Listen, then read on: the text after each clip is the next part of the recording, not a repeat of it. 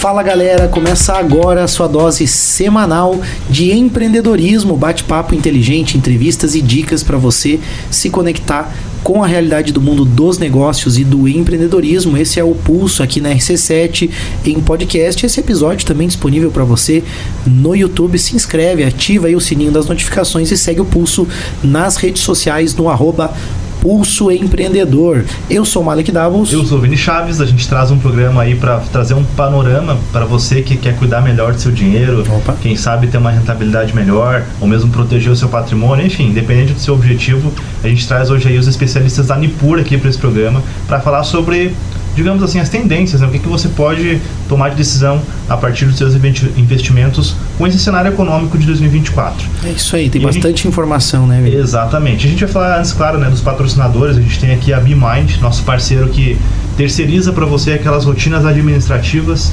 fazendo realmente a operação, pagamento lá dos boletos, conciliação bancária, tudo aquilo que você precisa fazer para ter os números em dia na sua empresa, a BeMind faz por você. Além disso, também fazem, claro que todo um processo de consultoria para entender se você está fazendo as coisas da forma certa, se você está precificando o teu produto também da forma certa. Enfim, várias outras frentes a BeMind pode te ajudar, além também de serem uma contabilidade junto com o sistema ERP que eles oferecem. Então é tudo completo, realmente um serviço de altíssima qualidade. Você pode ter isso aí na tua empresa através do WhatsApp 49 999370001 ou lá no Instagram também, arroba Soluções. Se você está assistindo esse conteúdo, pode escanear o QR Code que você já fala direto com a equipe da BeMind. Isso aí. A gente tem também dica de tecnologia com a T Plus e eu vou falar porque eu sou clientão da T Plus, mas não sou cliente só aqui pelo Pulse, não. Eu sou cliente lá pela UBK Arquitetura e Engenharia Bacana. e eu tô passando uma experiência muito legal que foi a gente conseguir fazer um trabalho de identificar as necessidades lá da, da nossa empresa e conseguir trabalhar com um conjunto de soluções da T Plus. Eu posso falar isso por experiência própria, então nós temos né, internet, a gente tem um, IP fixo também empresarial que acaba dando pra gente também mais segurança, né? E também acaba que a gente tem uma velocidade muito interessante de internet. Toda a parte de backup online, então os nossos dados criptografados, protegidos lá na nuvem, com segurança para os nossos clientes e aquela coisa também. Ah, a gente tem um monte de projeto de arquitetura lá. Qualquer projeto, qualquer coisa que aconteça, por exemplo, ah, um hacker ataca lá a nossa empresa.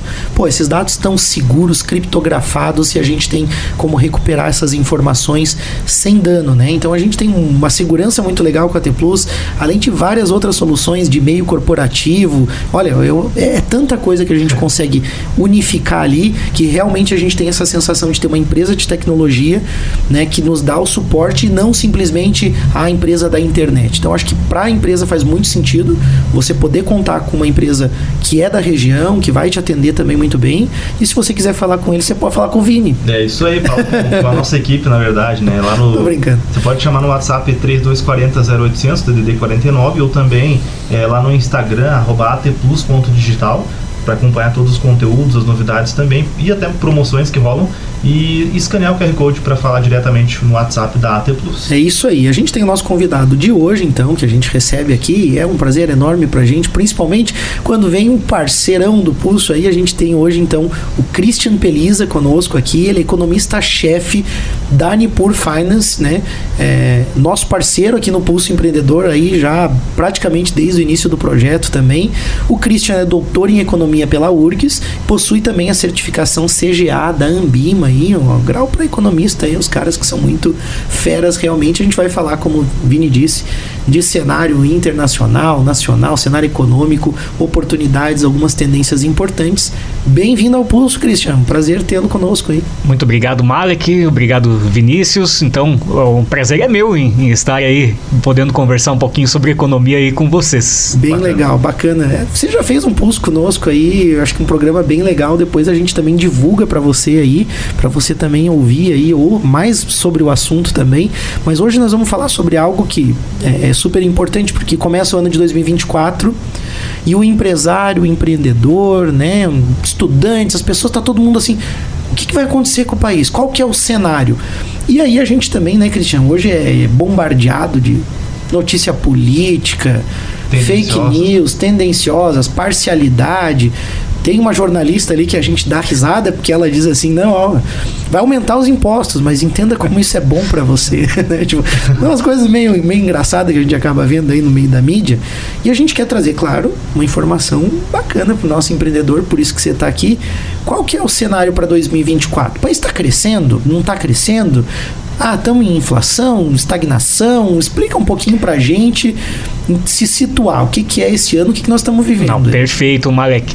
É, bom, o cenário para 2024, eu, eu acredito que o, a palavra-chave por um lado, vai ser a questão dos juros. Acho que não tem como negar, é o processo que começou em 2023. Uhum. Então, nós tivemos um 2023 curioso, né? Antes até de, de trazer 2024, porque a gente passou a maior parte do ano com juros muito altos, 13,75%, né? Foi a, taxa terminal aí nesse ciclo de alta da Selic, né? Então, juros realmente para castigar uhum. é, a atividade econômica.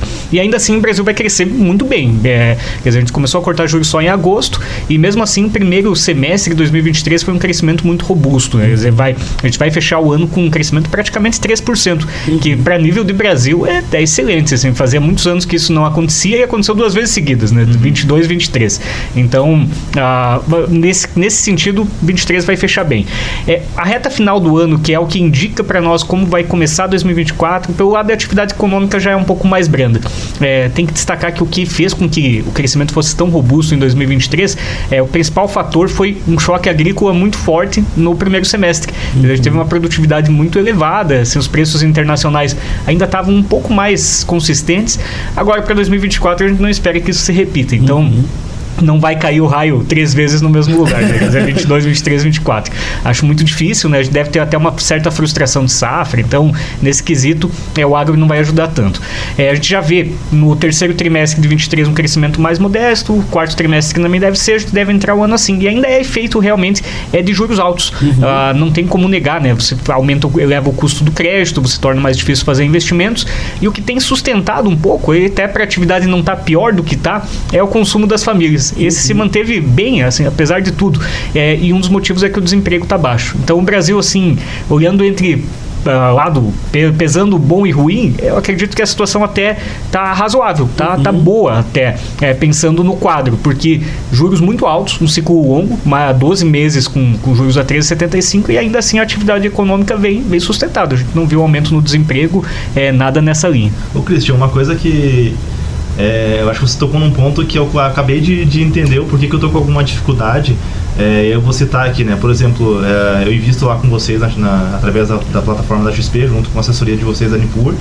E fiz alguns CDBs lá, ou seja, aquele, aquele investimento que você deixa um prazo, depois ele retorna né, com os juros lá que você é, escolheu e tudo mais. E aí, pô, esse dinheiro tá lá parado lá na conta e eu fico pensando assim, cara, em quem investir? Eu acho que esse cenário mais equilibrado talvez, é, pelo menos na minha visão, faz com que o investidor tenha dificuldade de saber se é melhor ir para renda mais agressiva ou para uma renda mais segura. Então, assim, é, como tomar uma decisão baseada num cenário que está morno, né? Que talvez a renda fixa seja uma boa, mas não é tudo aquilo. A renda variável também, beleza, mas também pode não ser tudo aquilo, pode não ser o momento e tudo mais. Como tomar uma decisão nesse momento? Não, perfeito. Eu, eu, acho que esse é o grande dilema da, da parte dos investimentos. É, é realmente. É, porque você ter, ficar acertando o timing do macro não é fácil, né? Dizer, a gente passou juros muito altos é, e foi. Quando os juros sobem como subiram, obviamente o investimento mais arrojado, como bolsa, ele sofre, né? Você fica com custo de oportunidade. Eu posso deixar meu dinheiro paradinho no, no CDB lá, pô, ganhando acima de 13%, uhum. não tem muito incentivo para se tomar risco. Uhum. A tendência agora é que caia os juros, né? Essa é uma tendência bem clara é, porque a inflação também caiu, né? depois até a gente pode a, a explorar mais o tema, mas enfim, é, eu acredito que seja qualquer cenário, a palavra-chave acaba sendo diversificação. Uhum. Acho, acho, que não tem muito.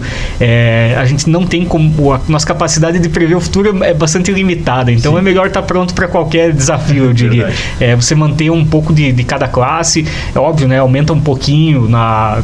De, de, aumenta um pouco pô, a renda fixa ali, o pós-fixado quando os juros estão altos, diminui um pouquinho, faz alguns ajustes, né? Mas tenta manter um pouco de tudo. Eu acho que ainda é o, é o caminho mais mais certo, né? Óbvio, a gente vai ver uh, investidores que tomam estratégias, caminhos diferentes e também são bem sucedidos, né? Gente que não diversifica tanto.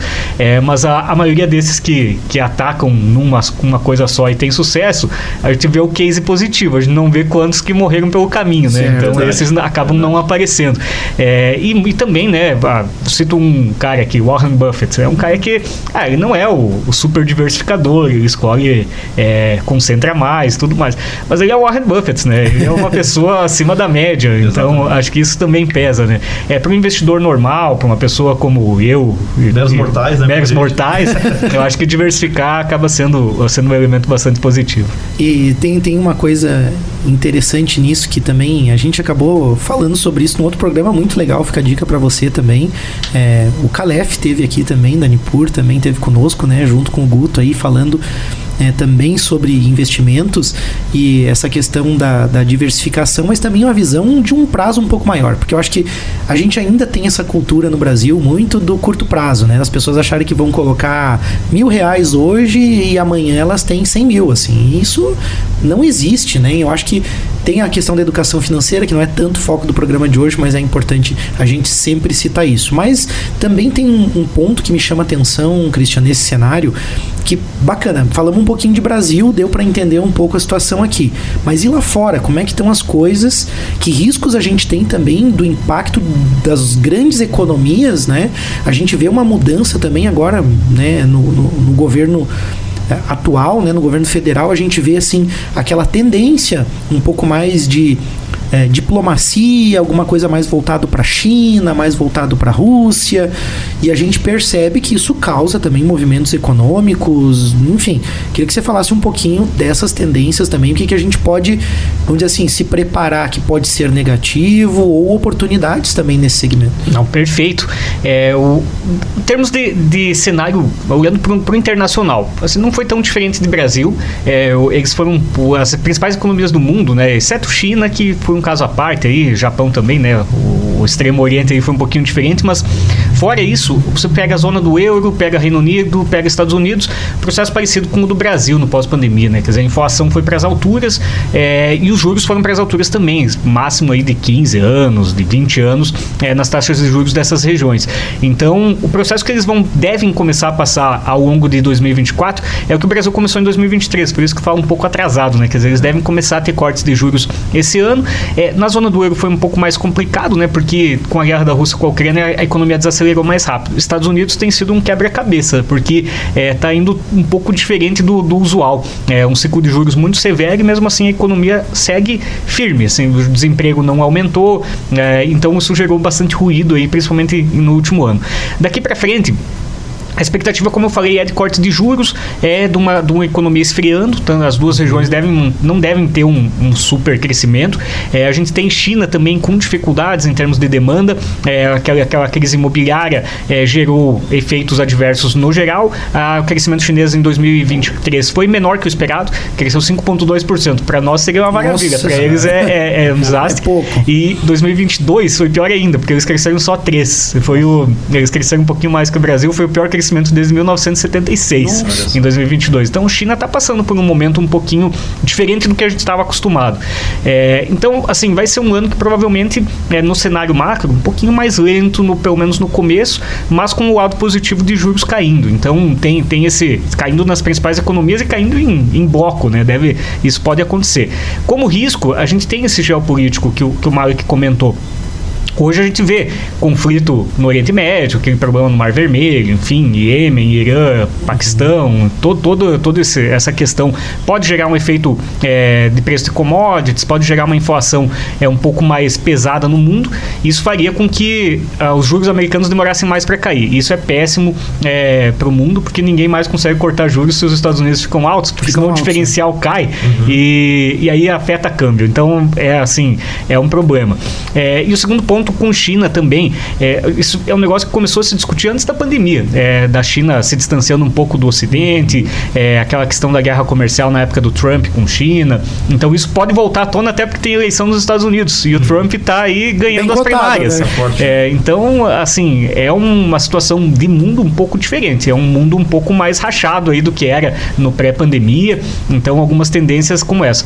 Para Brasil, a aproximação com a China, ela, assim já vem né, de um tempo, já se tornou nosso principal parceiro comercial. Durante um período aí, né, do, com o Bolsonaro, houve uma aproximação um pouco maior com os Estados Unidos. Eu acho que é complicado você gerar problema com algum bloco específico. Eu acho que ainda, assim, questão de opinião, isso aí talvez uhum. é, de, divirja, mas eu acho que no ponto de vista do comércio internacional, melhor é ser pragmático. Uhum. É, negocia com quem quer negociar, esquece um pouco ideologia é, na hora de fazer é, o processo e, e, vida que segue. Né? Eu concordo contigo e tem, é, a política afeta muito né, a economia, às vezes por decisões que não fazem tanto sentido. Né?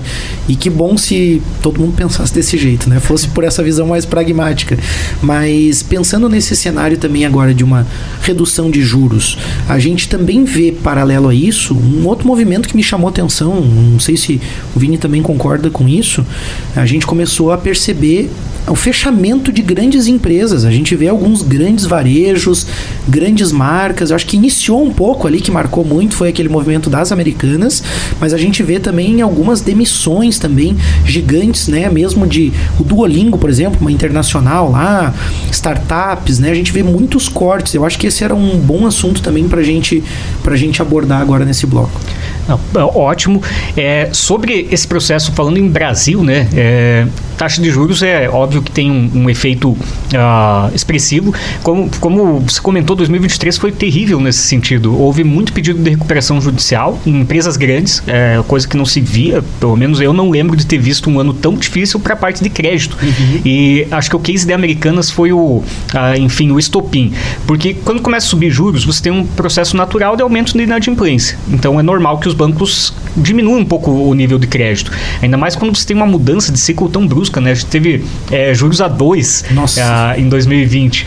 E quem pegou crédito lá pós-fixado, quando chegou em 2023 não estava conseguindo pagar, porque, porque ele subiu demais, né? Então, normal com aumento de inadimplência, normal. Mas com americanas a coisa tomou uma proporção é, que foi fora, fora do normal, porque é, quando você tem uma empresa é, com bilhões em crédito rodando em todos os bancos praticamente do país, uhum. quando ela entra em inadimplência, os bancos têm que fazer uma provisão, né? Eles têm que segurar mais recursos. Então fecha mais ainda a torneira do crédito. E aí aquela empresa que precisaria rolar a dívida porque os juros estão altos, está difícil a situação, começa a não ter acesso ao crédito. E aí acaba tendo que demitir. Efeito cascata, né? Efeito cascata. E setores mais sensíveis que dependem de crédito praticamente no dia a dia, que nem varejo ou imobiliário, são os mais afetados. Então a gente percebeu isso sim, 2023 foi um ano muito difícil na, na parte de crédito. Como eu falei, o Brasil cresceu 3%, mas foi assimétrico. Né? Teve setores que, que não se viu crescimento, na verdade, e até é, passaram por um ano dos mais difíceis, inclusive. Eu acho que era um tema legal também pra gente, é um tema legal pra gente abordar no próximo bloco, falar um pouquinho desses setores. A gente podia entrar um pouquinho, você falou de imobiliário, a gente sabe que o Brasil, por ser um país em desenvolvimento, ainda o imobiliário, construção civil, ainda puxa muito também alguma parte dos negócios, parte de empregos também. Acho que a gente podia falar um pouquinho mais por setor, indústria tal, entender um pouquinho também o que, que pode esperar até para o empreendedor, né? Ficar antenado ao meu segmento é um ano para eu ter mais atenção, né? Tá meio morno na coisa, é. ah, tal segmento é mais promissor e a gente conseguir desenhar, que acho que esse é o grande objetivo, né? A gente entender um pouco a economia, você empreendedor precisa estar atento a isso, precisa estar próximo dos especialistas, entender um pouco isso de uma forma prática para que você possa aplicar nos teus negócios. A gente já volta com o pulso.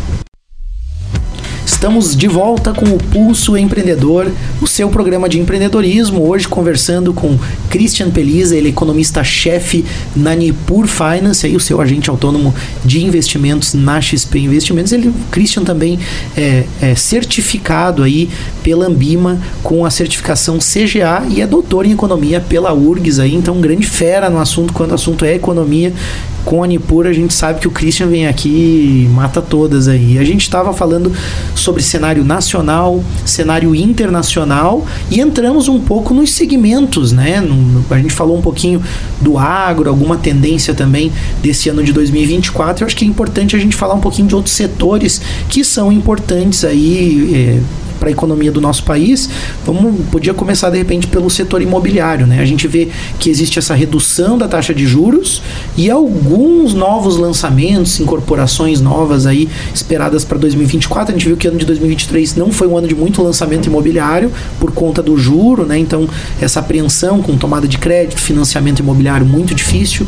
Então, a gente percebe que existe uma tendência. O que, que você acha, Cristian? Se confirma essa tendência agora de um aquecimento no mercado imobiliário, construção civil, o que, que a gente pode ou não esperar desse segmento? Bom, Malek, é, acredito que gradativamente a gente deve destravar o setor imobiliário, mas não deve ser ainda de uma maneira repentina, né? Quando a gente vê a questão dos juros, tem um certo delay aí, um certo atraso é, entre você ir cortando e a atividade voltar a reagindo, né? Aí reagindo. E, assim, o ciclo foi muito ruim para o imobiliário por dois motivos. Primeiro, juros muito baixos. Então, o, o crédito imobiliário, é, o, o cliente que estava financiando no banco conseguia taxas muito favoráveis, né? Conseguia uns 7, 8% pré-fixado, é, quando os juros eram 2, né? Quando a Selic era 2. Então, para o cliente era bom. Houve muitos lançamentos, quer dizer, foi recorde de lançamento, pegando 2019, os juros já estavam baixos antes da pandemia, 19, 20, 21. É, esses lançamentos de, desse período estão ficando prontos agora, né? É, então, você vai ter é, uma oferta maior de, de imóveis uhum. num momento em que os juros ficaram altos. Então você tinha é, mais dificuldade para a pessoa conseguir crédito. E para piorar, o, os bancos começaram a restringir um pouco a parte do imobiliário, porque eles tinham créditos contratados a taxas muito baixas e estavam tendo que captar o recurso é, via LCI, por exemplo, com taxa muito alta. Então para eles também não estava fazendo Esse sentido. Esse não ficou muito bom. Não ficou legal para eles. O banco também sofreu com, com essa questão. Então crédito imobiliário caiu, muito lançamento. É, assim, você tem um, quase que um, uma convergência perfeita para ter um ano mais difícil, que foi o que foi em 2023. É, 2024 a gente entra com um cenário ainda parecido, porque é, para os bancos, embora é, a gente tenha uma tendência de, de custo menor de captação daqui para frente, ainda não está 100% alinhado. É, eles precisam limpar um pouco a carteira também, daqueles créditos lá atrás que com taxas muito Sim. baixas. É, então, assim, acredito que para quem está é, construindo com capital próprio, que independe menos de, de a incorporadora que não está alavancada, digamos, tá até tranquilo, beleza, né? Você consegue ter é, um tempo maior para segurar o imóvel. Agora, quem está quem tá alavancado, que vai ter que fazer venda é, rápida, talvez sofra um pouco mais. Óbvio, né? Isso depende muito também da região. Acho que esse também tem que destacar. É, se você pega Balneário Camboriú, é diferente de, de Lages, que é diferente de Chapecó, que é diferente de São Paulo, né? Então depende muito da característica local. Mas a, de maneira geral, quando a gente olha para números, tem, tem um, houve um desaquecimento e a tendência é ficar um pouquinho mais lento até os juros darem uma alinhada maior. Perfeito. Voltando ali no, naquela linha de pensamento, a gente falava justamente dessa questão. Muita gente é levada, às vezes, né, para um investimento equivocado equivocado ali, né, o pessoal das pirâmides financeiras, por falta de conhecimento, por falta de uma assessoria e também levado pelas notícias, porque né, tem notícia política, tem notícia tendenciosa, né? Eu, eu vi muita gente nesse movimento de pandemia e de movimento também de eleições no Brasil fazer investimentos absurdos assim, né? Tipo, torrar dinheiro mesmo, dizendo não, o governo federal vai confiscar o meu dinheiro, não sei o que, eu vou comprar não sei o que né? E às vezes nisso se colocando. Ou sacaram toda a grana, deixaram embaixo do colchão lá também. É, aconteceu bastante, aconteceu. Então é. acho que tem uma, uma questão aí que a gente tem que estar tá atento, né? O que, que é notícia técnica, parte econômica realmente. E eu, aproveitando né, essa tendência, hoje está falando muito no Brasil aí, aumento de impostos, aí tá ah, o ministro da Economia agora taxaram lá compras né, na, na, na, na Shein, não sei o que. Enfim, tem todo um movimento também onde envolve muita notícia tendenciosa e muita coisa. Queria que você falasse um pouquinho desse cenário federal de aumento de impostos, qual é a tendência desse governo, o que, que a gente pode esperar nesse sentido, e falar um pouquinho também né, se, se a gente conseguir encaixar e fazer o link com o bloco econômico aqui América do Sul, falar um pouquinho dos nossos vizinhos. Agora tem um movimento novo também na Argentina aí, né, com o um novo presidente que também pode puxar algumas tendências para um lado. Eu queria que você falasse um pouquinho sobre isso. Ah, ótimo, Malek. Acho que muito bem colocado essa questão da distinção entre é, política e economia, e economia, né? Tem relação, tem, né? Mas não é, não, não que o acho que o mercado às vezes reage de maneira extremista a, a alguns fatos, né? Então, falando um pouco sobre sobre o lado fiscal do Brasil. É, é o nosso calcanhar de Aquiles há um tempo, né? Quer dizer, a gente passou a ter déficit primário, que é gastar mais do que arrecada com impostos desde lá 2013 e 14. É, com a pandemia deu uma aumentada, viu? Uma perspectiva até um pouco mais negativa. Só que a inflação acelerou muito e isso ajudou ao Brasil a ter o primeiro superávit primário em 10 anos, em, em 2022. Então a, a gente entrou, parecia que ia ser um desastre, não foi, foi assim, passou até bem, melhorou muito os números do lado fiscal é, brasileiro. A gente teve reformas né, foram feitas, sendo feitas, né, desde a reforma previdenciária, enfim, algum monte de pequenas coisas que culminaram num, num quadro fiscal melhor. Quando o, mudou o governo, né, quer dizer, a gente entrou no, no governo novo, governo Lula, a, havia uma preocupação de que a parte fiscal fosse completamente abandonada, quer dizer, fosse é, a gente voltasse a ter um probleminha com excesso de gasto, enfim, com queda da arrecadação.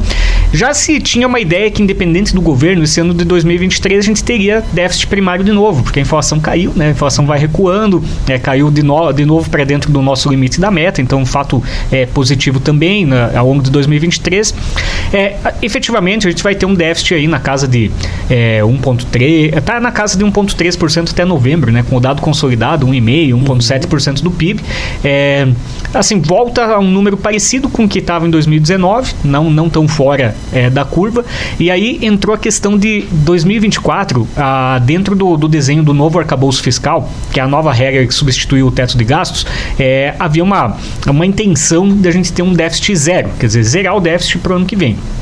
Assim, eu acho que nem precisa zerar para ser bom, sabe? Só reduzindo em relação a esse ano. Se a gente olhar as perspectivas aí, é, você olha a projeção na casa de menos 0,8% a menos 0,6% do PIB, não é nada dramático, não é, não é um grande problema. Mas a briga que o, o Haddad comprou foi que ele gostaria de, de zerar o déficit.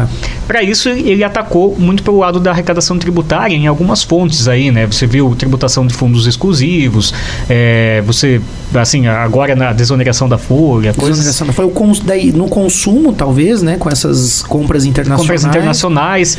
E é... a questão que eu percebi, né, também é esse, esse movimento recente agora do imposto de renda também, né? Até o dois salários ali, que acaba pegando uma parcela grande da população. Perfeito. Então te, teve um esforço mesmo para fazer aumento, um aumento da arrecadação para o ano que vem e vai ser efetivado. Vai ter um aumento arrecadatório. É, isso dá uma seguradinha no déficit, desde que o gasto acompanhe. Se, se for cumprida a regra do novo arcabouço, ano que vem cai um pouco o déficit. Uhum. É assim, nossa dívida em relação ao PIB, ela vem, vai aumentar um pouquinho agora esse ano, aumenta mais um pouco no ano que vem, mas não é uma uma trajetória explosiva, então não é o fim do mundo. Acho que esse talvez seja o principal recado. É, não tem, assim, nosso parte fiscal não é confortável, já faz um bom tempo, é, mas existe esse esforço. Talvez o grande porém seja a forma como a gente está alcançando o, é, essa redução de déficit. Né? Se a gente uhum. olhar, tem um trabalho de um, um ex-professor de Harvard, que, que, já morreu, a Lesina, é, era um baita economista até. Ele deve ter morrido por causa desse trabalho, infartou.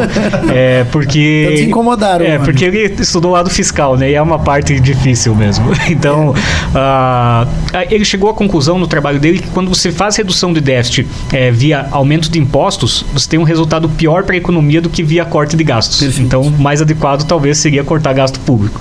Mas uh, é um perfil diferente de governo, um perfil que tem essa característica de usar mais o, o Estado como motor da economia, enfim, e uh, optaram por fazer o ajuste muito mais pelo lado tributário do que pelo gasto. Agora a gente vai ter 2024 para acompanhar é, a efetividade disso.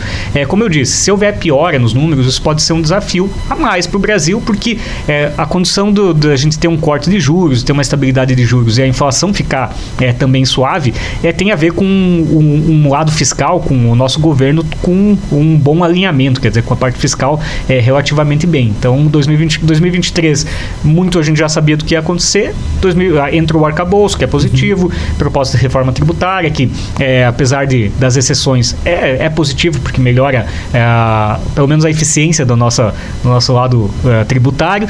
É, vamos ver 2024. É um ano para a gente monitorar o lado fiscal também. E aí depende muito também né, de algumas pressões, né, lobbies. Então é, é complexo né, ver o resultado disso tudo, mas é, é, é, bom te ouvir, Christian. É bom te ouvir justamente por conta desse tipo de notícia política que às vezes a gente diz assim: não, o rombo nas contas é um negócio absurdo. E a pessoa lê a notícia política às vezes e não entende quantos por cento quanto isso representa do PIB? Qual é o impacto real disso? Qual é o motivo real de estar fazendo esse tipo de ajuste, né? Então, claro que desagrada, né? Eu acho que é, é, é um ponto, né? O empreendedor empresário não gosta de pagar imposto em excesso, ainda mais quando vê a ineficiência do investimento público, dinheiro público desperdiçado, obras públicas paradas, a ineficiência do Estado, né? E muitas vezes ingerir esse dinheiro a gente acaba percebendo que o privado é muito mais, é, isso é, é, é, é conhecido já, né? O privado é muito mais inteligente no uso do recurso, né? Mas enfim, acho que não vale a pena entrar nessa discussão, mas pontuar né, essas questões e a gente dar uma olhada no nosso vizinho, porque daí a gente está talvez, né, visualizando agora que os nossos hermanos ali, né, na Argentina, com a eleição do novo presidente, a gente vê um cenário já que inverte algumas lógicas do que a gente está vendo na política né, é, fiscal, econômica aqui no, no, no Brasil. O que, que a gente pode esperar do impacto da Argentina e até no sentido de que eu vejo importante que os nossos vizinhos estejam bem economicamente e a gente viu uma Argentina que teve uma, na verdade não só a Argentina, mas vários países da América do Sul tiveram um declínio nas suas economias aí, derreteram um pouco aí é, o seu crescimento. Como que você visualiza aí a Argentina e o, talvez os nossos vizinhos aí também? É, é uma postura diferente, né? Uma, essa mudança do governo com, com Javier Milei é, traz uma, uma, assim, uma, uma, mudança radical na, na postura em, em frente a, ao lado econômico. É a Argentina, mas é um desafio, é um desafio pesado para qualquer um que assumisse, né? É, a gente está falando de um país que tá com que fechou com, com acima de 200% de inflação no ano, né? É, que estava com mais de 10 taxas de câmbio diferentes rolando, porque cada produto tinha uma taxa de câmbio diferente. Quer dizer, é, tava o sistema totalmente bagunçado. É, é, eu acho que, como eu falei, é um desafio. É, o primeiro, a primeira pegada que o Milley teve foi de soltar um pouco os preços administrados. Então, em dezembro teve uma inflação altíssima, 25%. É, você soltou a rédea dos preços que estava segurando, mas só que... É, essa, real, né? Isso é real. Exatamente. Você solta câmbio, solta um monte de coisa. Só, agora você começa a ter um reflexo verdadeiro, né? É, quando você congela preço, o, grande, o que vai acontecer? Você vai gerar desabastecimento de alguma forma ou um excesso de, de oferta. Então, agora sim você está usando é, o preço do, do jeito certo, que é para equilibrar oferta e demanda. Então, o primeiro impacto foi ruim. É, é, para segurar a inflação na forma como surgiu e como estava, se a gente pegar a experiência é, brasileira e mesmo vários países latino-americanos durante os anos 80 e 90, dificilmente vai passar sem ter uma recessão, sem, sem ter um, um no começo um, um sofrimento aí para a economia argentina. Você vai ter que ter corte do lado fiscal, vai ter que ancorar a parte fiscal, vai ter que ter juros muito altos, é, até para atrair câmbio estrangeiro, que é uma dificuldade lá. Então devem ser momentos difíceis no começo para fazer o ajuste. Só que assim é melhor sofrer. É, tem uma frase é, que, é, que às vezes é, é usada que é melhor um, um final horrível do que um horror sem fim, né?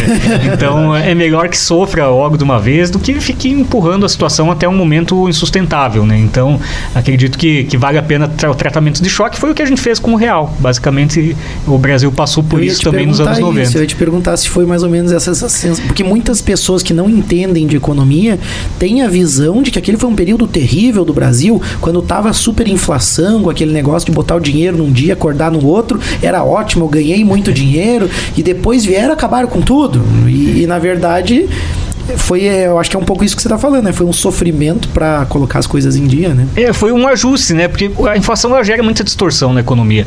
É, você pega um exemplo simples, distorção sobre renda, né? É, a pessoa que ganha o salário uma vez por mês, ela está sendo, tá, tá, se você recebe no, no primeiro dia, no, no, dia 10, até o próximo dia 10 derreteu o teu dinheiro, né? uhum. Em compensação, quem pode reajustar preço todo dia, ganha em função de quem tem prazos fechados para recebimento de dinheiro. Então já é uma distorção gigante.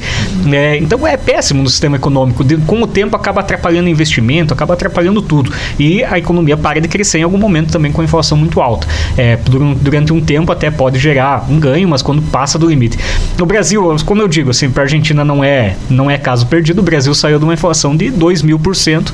É, com, com o plano real as coisas voltaram muito ao normal. Então não é um caso perdido, mas fácil não é. é, é acho que essa é o, talvez a lição. Vai ter que é. passar por um, por um sofrimento antes de chegar ao, à, à estabilidade. Um desafio enorme. Vini, tem mais alguma questão que você queira tem abordar? Tem várias perguntas, mas como sempre, o nosso tempo aqui é curto, né, Mike? A gente não consegue aqui explorar tudo que a gente tem, mas é. Acho que um outro comentário, Vini, para finalizar, é que também, além das oportunidades de investir, acho que é, vale a pena a gente pensar também. É, é, é, um mercado muito promissor. É um mercado que cresce muito, tem muito espaço, né, para desenvolvimento. Ah, então, para quem também gosta disso e quer estar conectado com isso, é uma oportunidade de trabalho também, é uma oportunidade de você ingressar. Você quer também fazer parte, às vezes, da equipe da Nipur, quer também entrar nesse meio lá. Imagine o privilégio da pessoa que está na Nipur trabalhando aí vai ter uma reunião com o Christian aprender sobre economia e investimentos. Cara, tá louco, até eu dá vontade de... Eu falei pro Guto, uma, eu falei pro Guto uma vez, olha, se eu não trabalhasse na arquitetura e não gostasse tanto que eu ia fazer, eu ia lá conversar com você. Não, realmente. aprender mais sobre o assunto, trabalhar com o segmento. Não, é um, é um mundo fascinante. É, realmente é, é. Assim, exige bastante, né? É, mas é. No fim do dia a gente acaba sempre satisfeito, né? É um Que é uma mundo. visão que você tem, né? Você consegue... Pô, qualquer notícia que você ouve, qualquer coisa que você lê e tal, tudo tá conectado, faz sentido. É, conecta certeza. tudo com a vida das pessoas, né? Com o esforço, com o trabalho, com. Tipo assim, faz todo sentido, né? Eu acho que tá, tá na essência do ser humano, né? Atividade econômica e como que a gente trabalha essas relações, entende tudo que tá acontecendo. Então fica por dentro aí, fica com a gente, fica no pulso. A gente agradece você que tá conosco aí também e agradece aos apoiadores do programa Orion Parque Tecnológico, Clube de Negociadores. Segue o pulso aí nas redes sociais e, claro, fica com a gente aí que tem mais episódios do Pulso Empreendedor. Valeu! Valeu, galera.